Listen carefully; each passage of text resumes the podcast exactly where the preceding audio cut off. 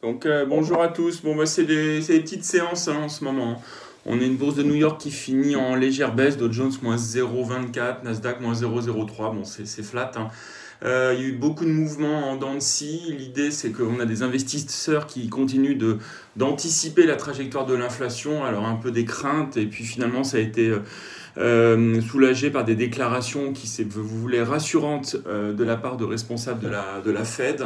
Euh, bon, pourtant, on a un 10 ans US qui a touché un plus bas de deux semaines à 1,56. logiquement, on a un secteur de l'énergie qui est un petit peu fragile pendant la séance, de baisse de 2%, et les secteurs liés à la réouverture économique, comme les compagnies aériennes, plutôt très bien orientés. En Asie, ce matin, c'était vert, hein, vert, euh, Nikkei plus 0,4, euh, Shanghai plus 0,3. Vous avez la, la banque euh, chinoise, la réserve chinoise, qui, qui, clarifie une position sur le yuan, disant qu'elle ne va pas le laisser se renforcer trop rapidement. Et enfin, déclaration comme quoi la principale région minière de Chine impose des sanctions sévères pour les activités de crypto-monnaie. Euh, en Europe, en Europe c'était la même tendance, hein, même tendance euh, qu'aux US, un léger repli pour le CAC, moins 0,3, DAX plus 0,2.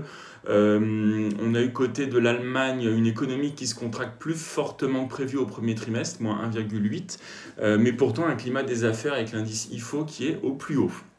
Et enfin, euh, déclaration de M. Villeroy de Gallo euh, de la BCE euh, disant qu'il n'y avait pas de, comment dire, rien de prévu pour terminer plutôt que prévu le programme d'achat d'actifs, donc le, PEP hein, de 1800 milliards d'euros, rien qui n'indiquait qu'il allait être terminé dans les prochains trimestres.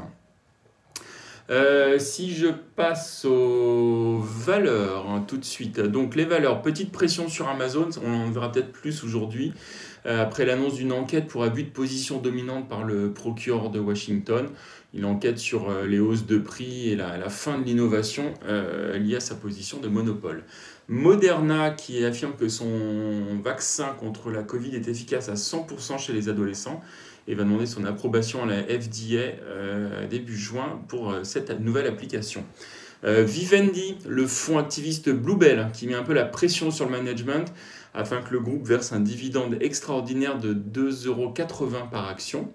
Euh, Atos, peut-être vous l'avez vu, il y a une euh, informée, a saisi l'AMF euh, contre un actionnaire qui détiendrait un peu moins de 5% du capital sans être clairement identifié. Vous avez également Engie qui émet une obligation de 300 millions d'euros convertible en actions GTT, donc qui enclenche un peu le, process de sortie du capital de GTT, c'est le plan de recentrage du groupe. Euh, Vinci annonce euh, avoir obtenu un contrat au Canada pour 42 euh, millions d'euros pour aménager une, voie express. Volkswagen qui ne va pas céder Lamborghini malgré une offre qu'il vient de recevoir de 7 milliards 5 avec une offre qui émane d'un consortium mené par Quantum Group, mais le groupe finalement va conserver la marque du taureau. Euh, et enfin, donc après l'annonce hier de, du rapprochement de Deutsche Wohnen et Vonovia, euh, les notes de crédit pour Deutsche Wohnen sont placées sous revue avec implication négative par S&P, alors que Vonovia, la note est maintenue à triple B+. Et enfin, toujours dans l'immobilier, j'en terminerai avec Gessina, qui transforme en green bond 100% de sa dette obligataire, soit 5,6 milliards d'euros. J'en ai terminé pour les grandes capilles. Nantes Céline, je te laisse la parole.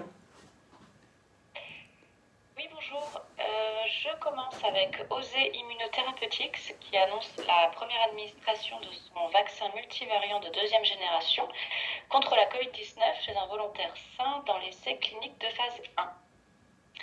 Euh, Gossin, une filiale d'EDF, annonce la signature d'un accord de partenariat pour la mise en œuvre de quatre projets pilotes pour démontrer l'efficacité et la productivité des solutions de transport Gossin 100% autonomes fonctionnant à l'hydrogène et à l'électricité. Euh, GTT, Engie va céder une partie de sa participation dans GTT. L'opération prendra la forme d'une cession partielle à hauteur de 3,7 millions d'actions de GTT, représentant environ 10% du capital, euh, par placement privé auprès d'investisseurs institutionnels Engie conservera à l'issue de l'opération une participation d'environ 20% du capital de GTT.